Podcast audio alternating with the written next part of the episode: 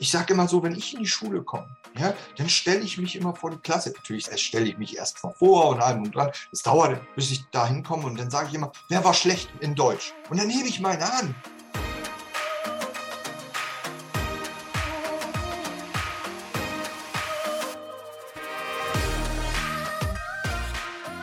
Herzlich willkommen zu dieser Folge deines Lieblingspodcasts Potenzialfrei. Stark mit Leserechtschreibschwäche und Rechenschwäche. Danke, dass du so treu diesem Podcast zuhörst. Dieses Gespräch darf ich mit Kai führen. Sein Weg führte ihn zunächst weg von Büchern, die er so sehr liebte. Heute hindert ihn seine Leserechtschreibschwäche nicht daran, Geschichten zu schreiben. Er liebt es, junge Menschen zu motivieren, unterstützen und zu inspirieren. Heute liegt es ihm sehr daran, intrinsische Motivation zu entfachen. Und apropos inspirierend, du bist ein inspirierender Mensch.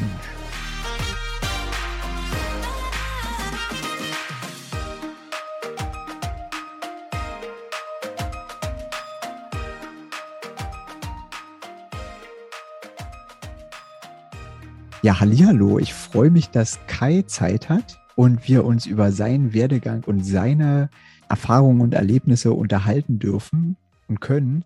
Und wir haben jetzt natürlich wie immer schon vorher angefangen und ich habe ihn kurz gestoppt, weil das schon ganz interessant war und ich Angst hatte, dass er das nicht nochmal erzählt, wenn ich dann auf die Aufnahme drücke. Darum, Hallihallo Kai.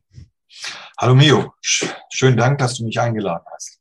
Sag mal, welchen Tipp würdest du denn deinem jüngeren Ich mit auf den Weg geben? Ja, ich glaube, ich würde sagen, mach die gleichen Fehler, aber mach sie viel früher weil meine Fehler, die ich gemacht habe im Leben, haben mich zu dem gemacht, was ich bin. Und ich glaube, ähm, je früher man das äh, alles erfährt und äh, erlebt und da auch, ich bin auch ein Mensch, der das verarbeitet, das hat mich schon echt weit gebracht. Also jetzt so auch menschlich, auch es macht vieles, äh, man ist in vielen gelassener, ruhiger, man blickt vieles viel schneller, viel, viel besser. Also deswegen würde ich sagen, mach die Fehler früher, dann bist du eher an dem Punkt, wo ich jetzt heute bin. Das ist ein super Tipp. Mach das genauso, wie ich es jetzt gemacht habe. Wir hatten ja schon angefangen, uns darüber zu unterhalten. Äh, wann fiel denn das auf bei dir, dass du äh, länger brauchst beim Schreiben lernen oder beim Lesen? Ja, eigentlich schon in der ersten Klasse. Also ähm, gerade auch, also beim Lesen, ich, ich weiß das gar nicht so ganz genau. Ich habe natürlich auch vorher schon so äh, kleine äh, Pixie-Bücher, kennt man ja sicherlich noch, ähm, gelesen. Und es ist für mich heute noch schwer, gerade auch vorzulesen. Ich bin kein guter Vorleser. Da habe ich heute noch Schwierigkeiten.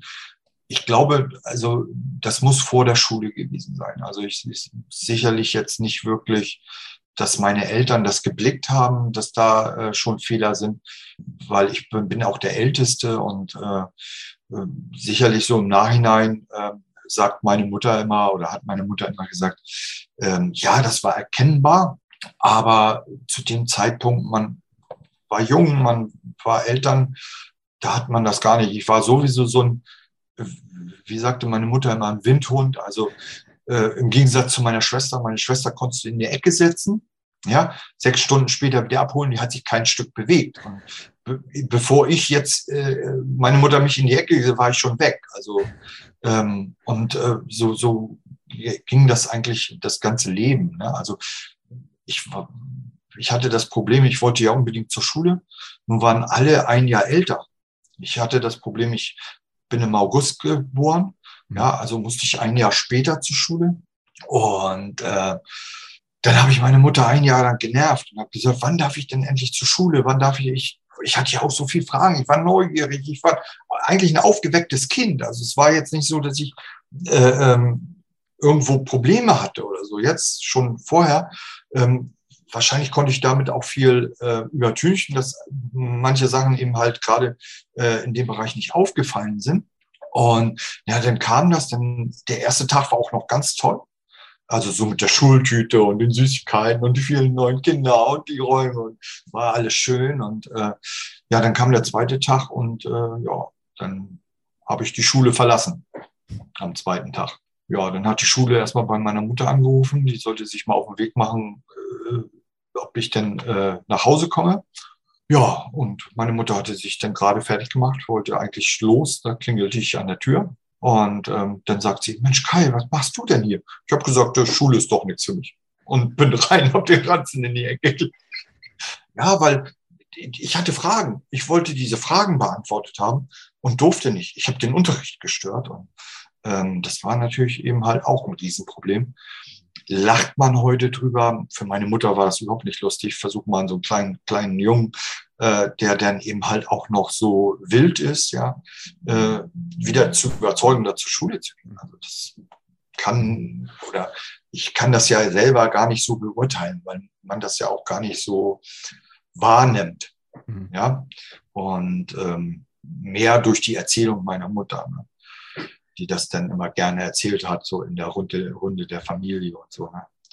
Naja, so war dann eben halt mein Leben. Und dann fing das eben halt an mit den Schwierigkeiten, auch in Deutsch und natürlich auch in den anderen Fächern, aber wo es eben halt auch nicht drauf ankam. Also wenn, wenn ich in Mathe was in Deutsch geschrieben habe als Antwort, ja, und ich habe äh, äh aus Melone Melone gemacht, äh, äh, dann, dann äh, wusste der Mathelehrer, dass es trotzdem dann 67 Millionen waren oder was da rauskommen sollte. Also daher, das war jetzt nicht so die, die Problematik, aber eben halt in Deutsch war es, das war ein Kampf. Das war die ganze Schulzeit wirklich ein Kampf.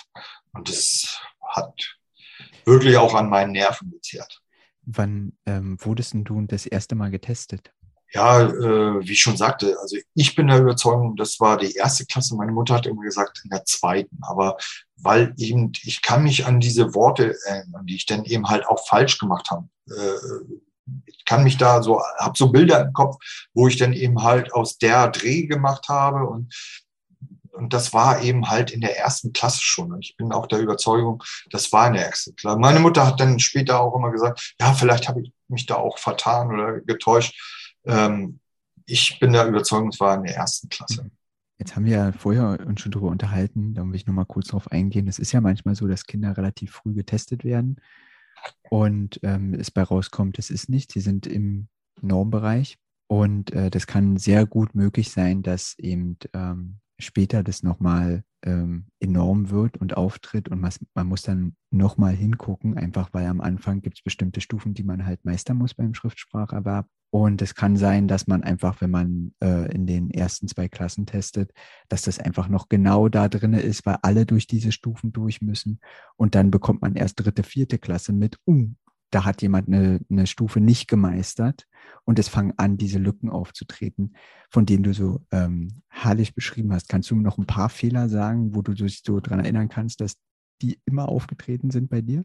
Ja, ich, ich sage jetzt einfach mal so, ähm, ich habe auch ähm, zum Beispiel, wenn ich mich geschrieben habe, ja, dann fehlten auch Buchstaben. Ja, also und das, das Problem war eben halt, was ich auch äh, schon vorher mal gesagt habe, so mir ist es nicht aufgefallen, dass ich diesen Buchstaben vergessen mhm. habe. Und ich, ich konnte da zehnmal durchgucken im Diktat. Ja, sicherlich hat man vielleicht noch den einen oder anderen Fehler gefunden, aber die, die meisten Fehler habe ich nicht gefunden. Ich habe sie erst gesehen, ja, als der Lehrer mit dem Rotstift dabei gegangen ist. Ja, also dann konnte ich das erkennen. Und deswegen bin ich heutzutage dankbar, dass, äh, wenn ich im Word schreibe oder äh, äh eine WhatsApp schicke oder so, dass äh, da eine Korrektur bei ist, ja, wo, wo, wo, wo er es mir schon anzeigt, weil äh, manchmal denke ich, was schreibst du denn da eigentlich? Also wenn ich an, an der Tastatur, wenn so auf Arbeit oder so, dann fluche ich immer ne, am, und schreibe immer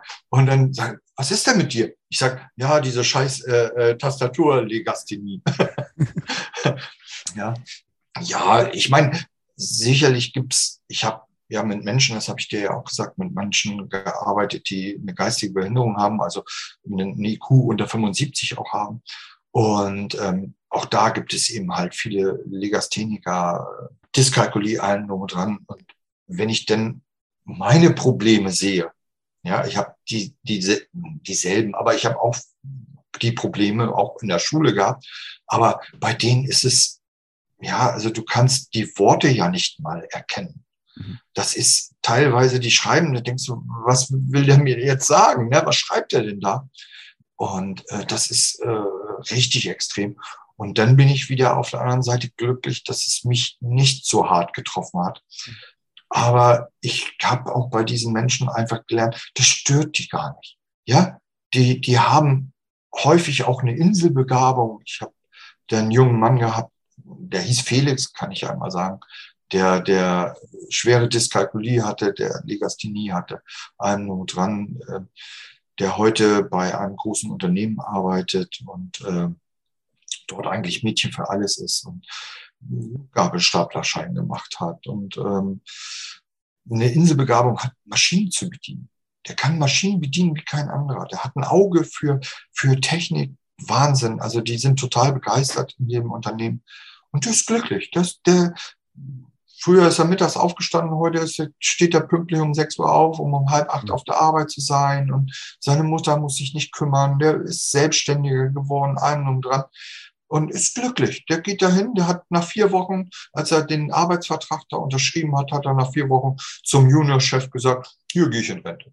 Der ist glücklich. Der ist einfach glücklich, trotz seiner ganzen Probleme. Und das gibt mir auch persönlich Kraft, auch solchen Menschen äh, zu begegnen. Ich finde es total faszinierend, was du gerade erzählt hast über äh, Menschen mit Behinderung, mit denen du schon gearbeitet hast. Äh, ich würde gerne noch mal kurz mit dir zur Schulzeit zurück und dich fragen, was ist denn, wurdest du irgendwie unterstützt? Ähm, äh, Gab es irgendwelche Personen, die dich besonders unterstützt haben?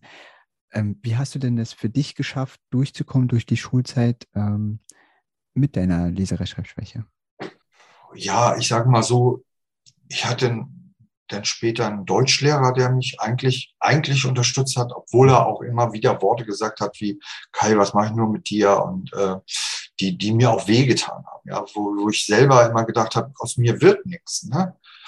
Und ähm, aber der, wenn ich das jetzt rückwirkend auch betrachte, der auch vieles ja wohlwollend genommen hat. Also wirklich so eine Flüchtigkeitsfehler, wenn ich Buchstaben gedreht habe, ja, einfach nur mit einem halben Fehler äh, äh, benotet hat und und und der ähm, mir auch immer gute Noten in den Aufsätzen gegeben hat, sicherlich bestimmt auch besser als vielleicht bei dem einen oder anderen, weil es ist auch immer eine ich sag mal, eine subjektive Sichtweise bei Aufsätzen oder solchen Geschichten so dass ich wirklich auch durchgekommen bin durch die Schule. Also jetzt vielleicht nicht positiv wie andere, die, die in ihren schlechtesten Fächern vielleicht eine zwei hatten oder eine drei. Ähm, ich war immer so halbjährlich auf fünf und habe es dann immer noch auf vier geschafft, ähm, wo ich eigentlich auch glücklich war, obwohl das nicht schön war, weil man hat ja auch von den anderen Schülern immer gehört, was machst du denn da? Äh, du musst dich mal konzentrieren, du bist, Ne, so, so, das kriegst du ja auch von deinen Mitschülern zu hören. Und ich konzentriere mich, ja, weil, aber Kinder sehen das nicht, weil, wie soll ich das sagen? In Mathe habe ich Einsen und Zweien geschrieben, ja, ähm, und da habe ich mich ja auch konzentriert, ja. Und ähm, ja, das auf alle Fälle und natürlich meine Mutter. Also meine Mutter hat schon so auch im Hintergrund natürlich viel drauf eingewirkt. Nachhilfe habe ich bekommen und also auch von verschiedenen Leuten, aber eben halt das war ja damals noch nicht so mit Nachhilfeorganisationen oder eben halt, wo es äh, Fachlehrer in dem Bereich gab, die vielleicht auch erkennen, hätten, die hätten gesagt, Mensch, der muss noch mal getestet werden, der hat das. Ne? So, das wurde ja nie gemacht. Also die, die mir Nachhilfe gegeben haben, ähm, da war eben halt auch eine, eine ältere Dame bei und die hat die hat mir geholfen mit so Sätzen, ähm, wer nämlich mit H schreibt, schreibt, ist dämlich.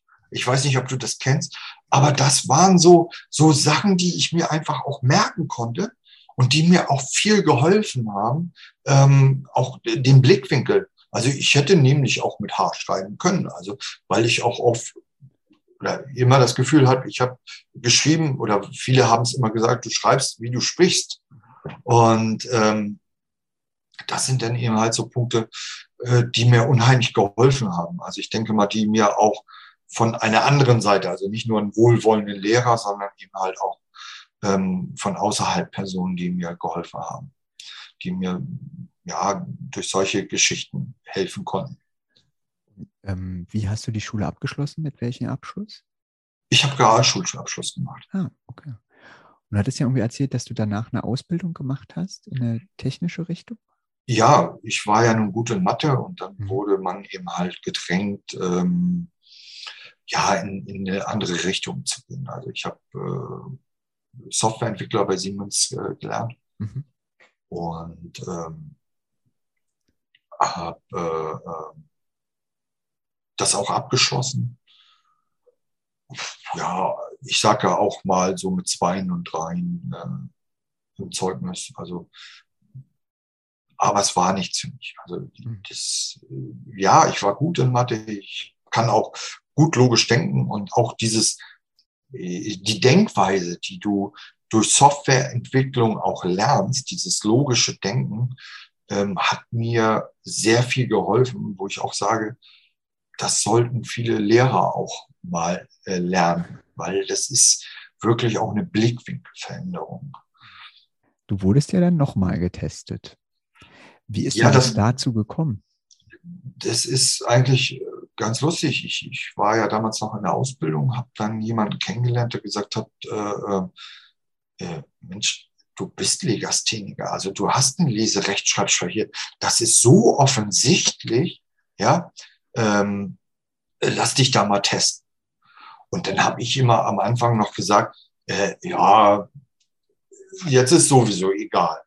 Ne, so, also das war so meine Einstellung, weil es hat ja keinen interessiert. Also ich, ich, ich habe ja keine schlechtere Note in, in, in der Facharbeit bekommen, ähm, als ich äh, äh, meine Arbeit geschrieben habe, weil da Rechtschreibfehler drin mhm. waren. Ähm, das hat gar keinen Menschen mehr interessiert. Das hat die viel mehr interessiert, was ich so selbst, was ich jetzt wirklich auf der Kirsche habe, ne, sage ich jetzt einfach mal so.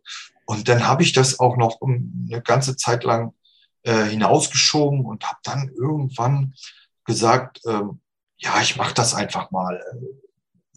Ich weiß gar nicht mehr, das kam aus einer Laune, glaube ich, hinaus. Und dann habe ich es eben halt nochmal gemacht. Und da wurde es einfach auch nochmal bestätigt, dass ich äh, äh, eine äh, Leserechtschreibschwäche habe. Und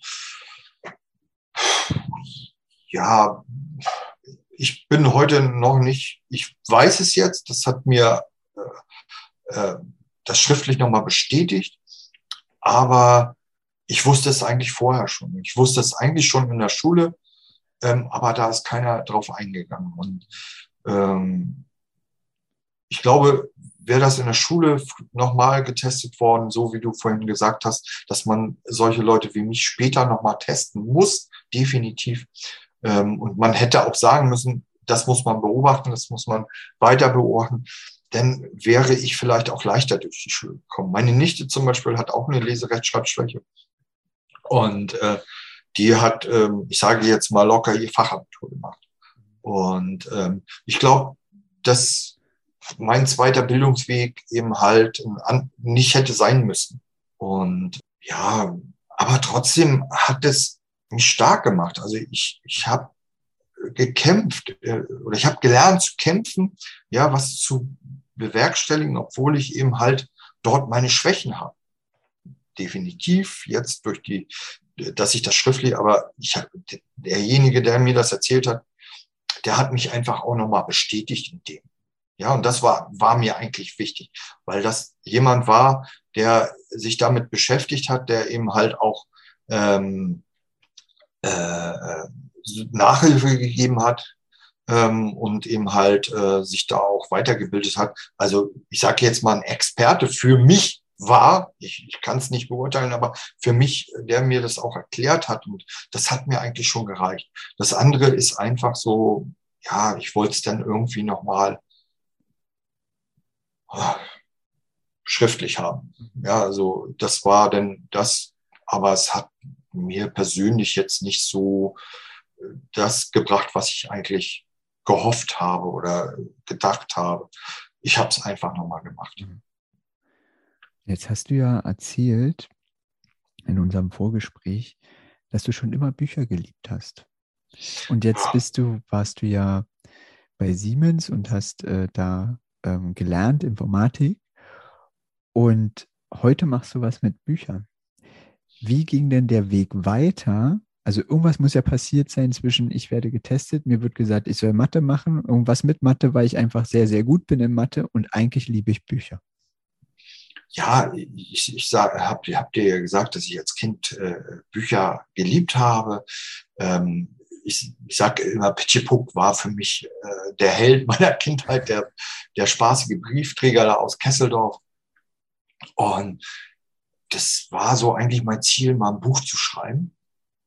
Und ähm, ja, die Schule hat mir eigentlich versaut. Also wenn ich das jetzt so mal hart so sagen darf, ich habe es einfach weggeschoben. Ja, also dieses, dieses, du kommst als Kind zur Schule und ja, ihr willst ein Buch schreiben. Also wenn ich alt bin, wenn ich groß bin, schreibe ich ein Buch. So. Und das wurde dann eben halt so, ja, ganz hinten in die Schublade äh, geschoben. Und äh, ja, dann äh, ja, habe ich eben halt äh, Siemens Nixdorf, äh, also erst Siemens, dann Nixdorf, dann wieder Siemens äh, äh, fabriziert, ähm, gearbeitet ähm, und ja, Ausbildung gemacht und äh, dann noch gearbeitet. Aber das war einfach nichts für mich. Und ähm, ich habe dann äh, gemerkt, eben halt durch Siemens so Kundenberatung, ich bin da in die Systemberatung gegangen, habe gemerkt, hey, Menschen und die beraten und denen helfen, die unterstützen, den Fehler zu finden und so weiter. Das ist so mein Ding. Und ähm, ja, dann hat sich eben halt der Weg so ergeben, dass ich in Sales gegangen bin, weil ich Menschen geliebt habe und das äh, wirklich auch gerne gemacht habe.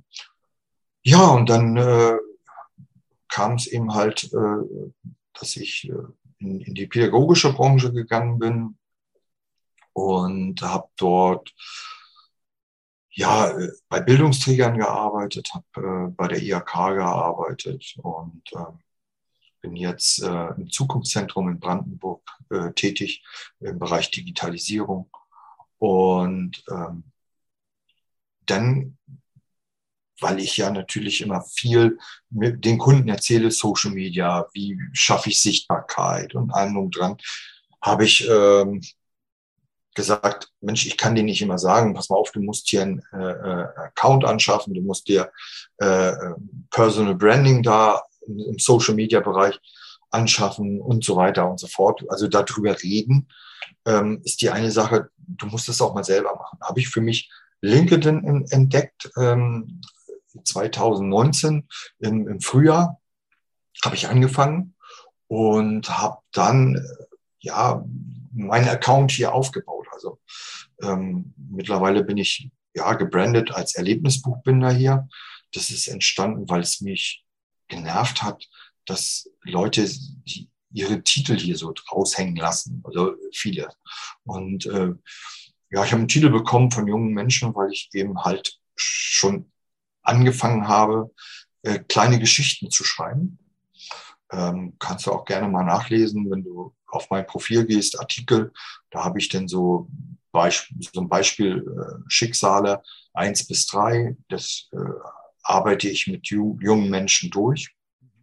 Und äh, da ich habe dann irgendwann angefangen. Ich weiß gar nicht mehr. Das war auch kein, kein mir fiel diese Geschichten ein und ich habe die Geschichten einfach aufgeschrieben, habe gesagt, das ist cool, das kann man mit jungen Menschen äh, gut erarbeiten. Also die, in diesen Geschichten geht es immer um Blickwinkelveränderung. Und so sind mir drei, vier, fünf Geschichten eingefallen. Ich habe andere Geschichten irgendwo gelesen, habe die dazu genommen und habe mit jungen Menschen das. Und dann, äh, ja, dann kam irgendwann Ulrike Paten, äh, die Autorin hier auf, äh, gibt natürlich mehrere, aber ähm, in mein Netzwerk und die schritt mich mal an und sagte, Mensch, Kai, ähm, ich ähm, möchte einen Workshop äh, machen und intuitive Schreiben. Und da kam das so, weißt du, ich habe ja diese Geschichten schon geschrieben und da habe ich gedacht, oh, da machst du einfach mal mit. Ja, und ja, vielleicht vielleicht gibt es auch so ein bisschen Antrieb. Ich weiß ja, man, ich versuche ja bei Kindern so dieses Feuer zu entzünden. Ich bin Motivator, jemand, der, der versucht irgendwo dieses intrinsische Feuer, was da leicht noch lodert, anzuzünden, dass das echt zu einem riesen Feuer wird. Und äh, habe gedacht, oh, da machst du einfach mal mit. Und äh, habe das dann auch gemacht und habe die hat dann eben halt so Stichworte gegeben, was ist eure peinlichste Geschichte gewesen? Die habe ich geschrieben, die ist heute auch in dem Buch den, von Ulrike Paden, wo sie 50 Geschichten veröffentlicht hat. Das Buch heißt Woanders. Und wo sie 50 Geschichten aus diesen Workshops, die sie jetzt mittlerweile abgehalten hat, ähm, rein. Und ich habe da zwei Geschichten, einmal ähm, düstere Zeiten und einmal eben halt ähm, diese peinliche Geschichte. Ähm, und die habe ich geschrieben und die waren total gegensätzlich. Also diese düstere Zeiten, da geht's äh, um jemanden, der auf der Brücke stehen, steht und springen will. Und äh, bei diesem Peinlichen geht's darum, dass ich auf die Bühne gehe und mein Hosenstall ist offen und äh, das Hemd guckt noch so ein bisschen raus und äh, die lachen da unten und du denkst, ich habe noch gar keinen Scherz gemacht und allem und dran. Also ganz entgegengesetzt und ähm, da sagte schon Ulrike, du hast eine Fantasie, das ist der, der reinste Wahnsinn. Und, ähm, wo nimmst du das näher? Und dann kam sie auf die Idee, ein Buch zu schreiben. Mit acht, also zum Ende waren wir äh, äh, acht. Ähm, in dem Workshop waren wir ein paar mehr, aber acht Leute haben sich dann bereit erklärt, also mit ihr zusammen ein Buch zu schreiben. Und äh, in diesem Buch habe ich natürlich auch meine Fantasie total ausgelebt und auch meinen Humor. Und ähm, habe gemerkt, man muss gar nicht gut sein in Deutsch, sondern man braucht viel Fantasie, viel Kreativität, vielleicht auch viel Humor, um eben halt äh, so ein Buch zu schreiben. So, jetzt habe ich ja mittlerweile ein Buch mitgeschrieben, habe äh, zwei Geschichten in einem Buch, ähm, was äh, Ulrike Paden veröffentlicht hat und schreibe gerade äh, mein eigenes Buch.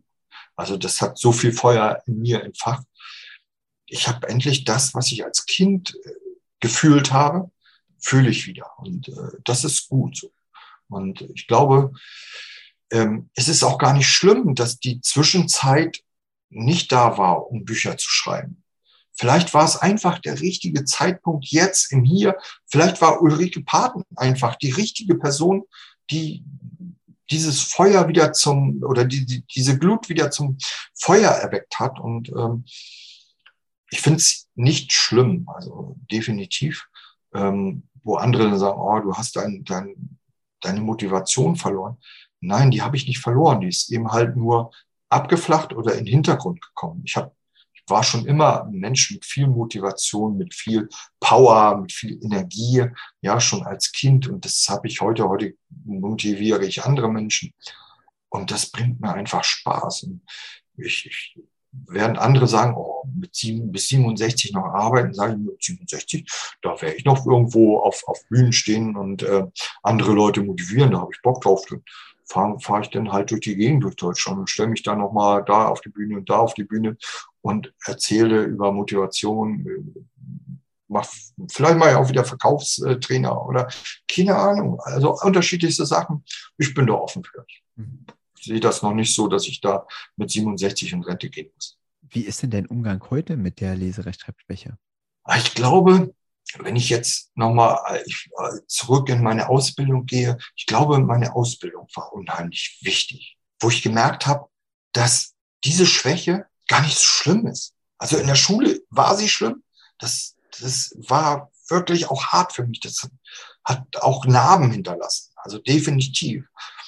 Äh, weil du, du glaubst, du bist ja blöd.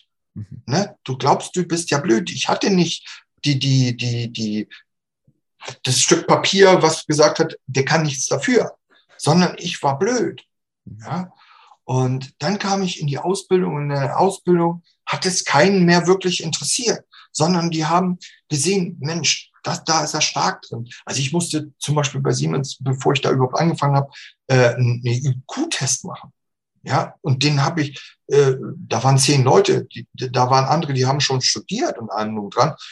Und äh, die wollten unbedingt äh, in die Softwareentwicklung. Und ich als, ich sage jetzt mal, äh, Realschüler, ähm, hat, hat dann äh, diesen Test bestanden. Gehörte zu den zwei, die da äh, in Frage kamen für Softwareentwicklung. oder war ich schon stolz. Und also das hat mich so, das hat mir Auftrieb gegeben. Das hat mich eben halt auch über den zweiten Bildungsweg eben halt dahin gebracht, dass ich heute Berufspädagoge bin. Also weil ich gemerkt habe, das ist nicht wichtig. So, wenn ich jetzt mal sage, als ich den Berufspädagogen, als ich meine Masterarbeit geschrieben habe, ähm, da hat meine Frau gesagt, sag mal, lernst du überhaupt noch? Lernst du überhaupt? Ich sag nein, ich, ich, ich habe nicht einmal gelernt. Ich habe mich nicht hingesetzt und musste das lesen oder so, weil ich, ich bin ja auch so ein Mensch, der im Unterricht sitzt und Fragen stellt. Immer wieder und immer wieder. Ja, bis ich es verstanden habe. Und deswegen äh, bin ich natürlich bei dem einen oder anderen Lehrer wahrscheinlich auch immer äh, auf Gegenwehr gestoßen, weil wenn da jemand ist, der äh, tausend Fragen stellt, das ist schon nervig definitiv. Aber da muss man einfach die Geduld haben. Die habe ich selber, ja. Und wenn, wenn ich eben halt mit jungen Menschen arbeite, ich gehe ja heute immer noch als Erlebnisbuchbinder an Schulen. Und ähm, daher, ähm, das hat mir unheimlich viel gegeben. Und jetzt nochmal dieser Schub mit dem Buch, also für die richtige Frau äh, würde ich töten, heißt das Buch. Das hat mir auch nochmal richtig Schub gegeben. Und dann fragte Ulrike Paden, sie möchte Geschichten, äh, ob ich äh, die beiden Geschichten, ob, ich, ob sie die, die veröffentlichen darf da drin. Da war ich auch nochmal stolz drauf. Ne? Ich meine, das sind 50 Geschichten von unterschiedlichen Leuten. Ähm, da sind ja nun einige auch durch ihren Workshop gegangen oder durch ihre Workshops, ähm, dass da auch zwei von meinen mit dabei waren ähm, auch da war ich stolz. Das gibt mir auch nochmal Schub. Ne? Also es hört sich jetzt immer so, äh, viele sagen immer so, ja Mann, ey, du bist über 50 nun, äh, ne? Ähm, doch, das ist aber so. Ich freue mich darüber und da, da, bin ich stolz drauf. Das darf man auch. Das darf man auch mit, mit über 50 noch. Und gerade wenn man eben halt äh, vielleicht eine Schwäche hat, die die andere nicht haben, ja, aber wie wir auch schon mal gesagt haben oder wo wir gesprochen haben, ähm, ich möchte anderen Menschen auch zeigen, hallo, der ist nicht nur gut in allem, ja, sondern der hat auch eine Schwäche und da steht dazu. Und der hat da was draus gemacht und der hat sich nicht aufhalten lassen, ja, und äh, obwohl ihm, ich sag mal, Steine in den Weg gelegt worden sind, äh, viele Narben äh, in, in das Herz geritzt haben, so, aber andere haben es noch viel schlimmer. Das, was ich gesagt habe, wo ich habe mit jungen Menschen gearbeitet, Asperger-Syndrom, allen und dran, ähm, die, die es noch schwerer eigentlich hatten, äh, ähm, den habe ich den Mut auch mitgegeben, ja, was zu bewegen, sich das zu schaffen. Ja, ähm, ich sage immer so, wenn ich in die Schule komme, ja, dann stelle ich mich immer vor die Klasse. Natürlich stelle ich mich erst mal vor und allem und dran. Es dauert, bis ich da hinkomme und dann sage ich immer, wer war schlecht in, in Deutsch? Und dann hebe ich meine Hand und die Kinder gucken verdutzt, aber am besten guckt mal die Lehrer. Wie kann der sich da vorne hinstellen und sagen, er war schlecht in Deutsch? Ne? So, aber ich mache das gleiche auch. Und wer war gut in Mathe? Und hebe auch meine Hand. Weil bei Kindern passiert ein Prozess da oben, und zwar eins. Oh, der ist Berufspädagoge, ja, war schlecht in Deutsch, war gut in Mathe, ich bin schlecht in Englisch und bin gut in Chemie oder was weiß ich auch immer. Ja, und aus dem ist auch was geworden. Das gibt denen auch Mut. Ja, und wenn ich dann durch bin und mit Lehrern später nochmal spreche oder so, wenn ich äh, diese Stunde oder zwei Stunden mit den Kindern gemacht habe, dann, dann höre ich so im Nachhinein immer äh, so bestimmte oh, Mensch, die beiden, ne, hier, die haben schon bei manchen Lehrern verweigert und so. Und heute sind die voll motiviert und die sind besser geworden in der Zensur, ja, weil die nicht aufgeben und weil die sich das auch nicht gefallen lassen, sondern einfach nachfragen, ja, und wenn das den Lehrer äh, ähm, sonst wo nervt, ja, das haben die mitgenommen, ja. Und weil ich auch, ich erzähle immer die Geschichte äh, von den Bienen und den Fliegen. Ich weiß nicht, ob du die kennst. Ähm, da geht es darum, äh, dass ich die Kinder frage, nach was sucht eine Biene? Dann sagen die meisten erstmal nach Honig, sagt, nee, das produzieren die. Nach Nektar, nach einer Blume, ja, richtig. So, nach was sucht eine Fliege? Und dann ganz, ganz ruhig. dann sind die meisten äh, ganz ruhig. Ne? Und dann sagt einer so leise, Scheiße. Und dann sage ich, ja, richtig, Scheiße. Das dürfen wir eigentlich nicht sagen. Ne? Sowas kommt dann immer. Und ähm, ja, und dann sage ich, pass mal auf, und jetzt äh, setz mal eine Biene auf, auf eine Kuhwiese, wo ein Fladen nach dem anderen ist. Nach was sucht die? Ja, wieder nach Blumen. Und wenn du die schönste, stell dir die schönste Blumenwiese der Welt vor und setz da eine Fliege auf. Nach was sucht die? Und dann sagen die Scheiße. Sagen, und jetzt ist es eure Entscheidung, ja, ob ihr Biene werden wollt oder Fliege. Ja, und es ist wirklich so, egal wo ich war, ich habe es eben gehabt in Cottbus, ja, da kam äh, ein junges Mädchen auf mich zu. Ich, ich bin der Meinung, es war zwei Jahre her, ja. Äh, ich bin eine Biene, ich bin eine Biene. Das haben die nicht vergessen. Das haben die einfach mitgenommen. Und das sind eben halt, sicherlich, du wirst nicht immer alle erreichen, aber wenn ich nur einen in dieser Klasse erreiche, dass der einfach die Motivation hat, nicht aufzugeben, nachzufragen, immer wieder nachzufragen, um was zu verstehen oder eben halt auch seine Schwächen selber zu verbessern. Ja, ähm, weil ich habe es irgendwann später nochmal erlebt, und zwar bei dem Felix, wo ich schon mal gesagt habe, der hat schwere Dyskalkulie, also bis zehn zählen Riesenprobleme, da fehlt mal die neun, da fehlt mal die sieben und so weiter und so fort. Also ganz, ganz schlimm. Und ähm, nachdem er das da geschafft hat in dem Unternehmen, seinen Arbeitsvertrag unterschrieben hat, allen dran, ist er zu seinem Ausbilder gegangen, ja, der für ihn zuständig ist und hat gesagt, Herr Lindner, ich habe so ein bisschen Probleme in Mathe. Können wir das mal üben? Dann hat der Lindner gesagt, okay, immer wenn wir uns treffen, stelle ich dir eine Aufgabe, fünf plus zwei oder sieben minus drei oder ja, und das haben andere mitbekommen und jetzt war es dann so, dass irgendwann anfing, jeder, wenn er irgendwo war, ihm eine Matheaufgabe gestellt hat. Und er ist tatsächlich besser geworden, weil es von sich rauskam. Ja, weil er selber das wollte. Und das ist eben halt, das versuche ich Kindern mitzugeben als Erlebnisbuchbinder. Ist total schön und auch super, super wichtig. Das ist, äh, also ich merke ich auch immer bei mir in der Lerntherapie, wenn die Jugendlichen vor mir sitzen, das ist so, eine Motivation schaffen und eben ähm, auch dieses Wissen, ich kann. Ja, ich glaube so einfach so, ich, ich kann mir das richtig vorstellen, wenn sie bei dir sitzen, dass denen das auch gut tut. Also nicht nur, dass sie vielleicht besser werden, sondern einfach auch gut tun. Mhm. Mhm. Unter sich zu sein, ja, äh, zu sehen, dass man nicht alleine ist, ja, ähm, dass da jemand ist, der einem hilft, ja, weil ich hatte auch manchmal in, in, in Nachhilfe nicht das Gefühl, dass mir damit geholfen ist. Ja, also, weil die Zensuren doch nicht besser wurden. Dann hatte ich ja diese ältere Dame, die mir mit äh, solchen Sprüchen geholfen hat.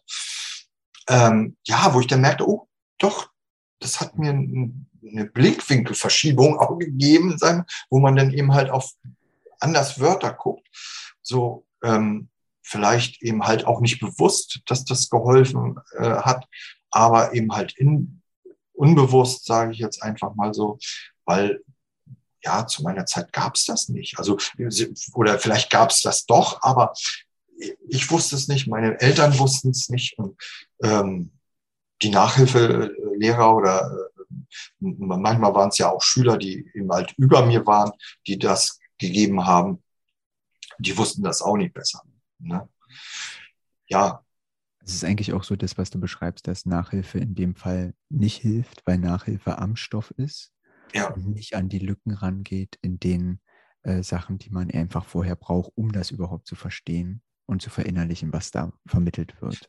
Ja, deswegen war es vielleicht eben halt diese Sprüche, dass ich die viel besser ja. aufgenommen habe und diese eben halt auch ja, verewigt habe. Also die sitzen bei mir ja immer noch da und mhm. die mir vielleicht eben halt auch einen anderen Blickwinkel auf meine Probleme gegeben haben in, im, im Deutschen. Und das ja nicht bewusst war. Ne? Also, dass mir das hilft. Ne? Mhm. Ich hätte noch eine Abschlussfrage an dich. Oh. Und zwar, welches Lebensmotto begleitet dich denn?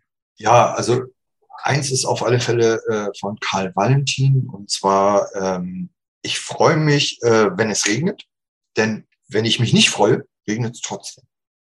Ja? Ähm, das finde ich super wichtig, weil ich glaube, man regt sich auch viel zu schnell über bestimmte Sachen auf, die man eigentlich gar nicht verändern kann. Oder wenn man sie verändern kann, dauert es länger. Also, äh, verstehst du, ich muss doch das Leben auch manchmal einfach nehmen, wie es ist. Ja, und äh, da dieses Rumgejammer, das, das wir jetzt schon seit ein paar Jahren haben, das geht mir auch auf den Senkel, aber ey, dann ist das halt so. Dann müssen die Leute einfach sagen, ja, komm, das Leben ist scheiße, die Welt ist scheiße, die Blumen sind scheiße, äh, alles ist Kacke, alles ist Mist und alles ist doof. Ja, da gibt's ja auch dieses Bildchen mit den Schafen, alles doof. Ne? Ja, ähm, das, da denke ich dann immer dran und dann äh, lächle ich und dann sage ich mir, ja, es hilft mir einfach auch ähm, ein bisschen weit nicht mich über bestimmte Sachen auch aufzuregen, weil ich finde es schlimm, wie, wie manche Menschen eben halt mit, zum Beispiel mit einer Behinderung an den Rand gedrängt werden. Ähm, viele sagen ja, oh, das ist toll, was du da gemacht hast und es ist toll, was du machst und äh, Handlung dran. Aber ich sehe eben halt auch, ähm, wie, wie Kinder in, in Schulen reagieren auf äh, zum Beispiel Mobbingopfer. Ja, weggucken ist so, so ein ganz, ganz großes Thema. Und Schulverweigerer zum Beispiel habe ich ja auch mitgearbeitet. Die Zahl steigt ja. stark, stark an. Sicherlich hat äh, die Pandemie dazu beigetragen, aber es war vorher schon. Es war vorher schon. Es interessiert keinen. Ja, solange es mich nicht betrifft. Das ist genauso. Ja, unsere Kinder betrifft äh, Corona nicht. Ja, ja, dann frag doch mal die zehn äh, äh, Eltern, deren Kinder im Krankenhaus lagen auf der Intensivstation. Ja, wie die das sehen. Dieses, ich bin ja immer noch der Meinung, wir müssen endlich das Schulsystem überarbeiten und wir müssen ganz, ganz dringend dran arbeiten, dass wir wieder ein Wir in die Schule kriegen und nicht dieses verdammte Gesellschafts-Ich, ja, dieses Ego, ähm, du musst dein Abitur schaffen, du, der Druck, ja, es kann doch nicht sein, dass wir Kinder haben und nicht nur ein, Einzelfälle, sondern Kinder mit Depression, mit Burnout, ja, das, das ist von zu Hause auch schon äh, äh, gemacht. Ne, also, und naja, okay, das ist wahrscheinlich noch ein anderes Thema.